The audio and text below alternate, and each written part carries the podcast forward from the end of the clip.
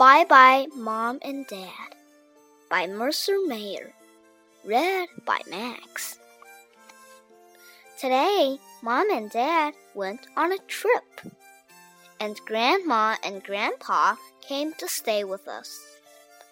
Bye bye, Mom and Dad, I said. Don't worry, I will take care of everything. First, we had to do our chores. So we vacuumed, we mopped, and we dusted.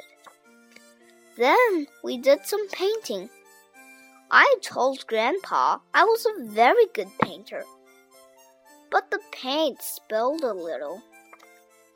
Then we had to do some shopping. At the store, I pushed the cart and showed Grandma just what we needed to buy. When we got home, I made a special lunch for everyone peanut butter and pickle sandwiches with potato chips, marshmallows, and chocolate syrup on top. Grandma and Grandpa said it was the best lunch they ever had. After lunch, little sister helped Grandpa water the garden while Grandma and I did the dishes. You have to use lots of soap if you want to get the dishes really clean, Grandma, I said. Then we went to the movies.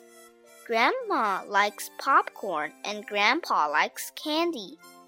So we had to get lots of both. After that, we went bowling.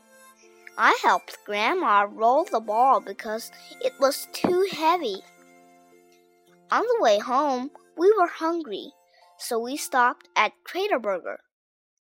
I ordered a super burger and a super shake, but I dropped them. We when we got home, it was time to get ready for bed. So we all put on our pajamas, washed our faces, and brushed our teeth. Mom says to use lots of toothpaste, I said. Then I told Grandma and Grandpa a scary story. It was a little too scary for them, so we had to check for monsters in the closet and under the bed. Grandma and Grandpa were still a little scared. So little sister and I stayed with them all night long. Good night, Grandma. Good night, Grandpa.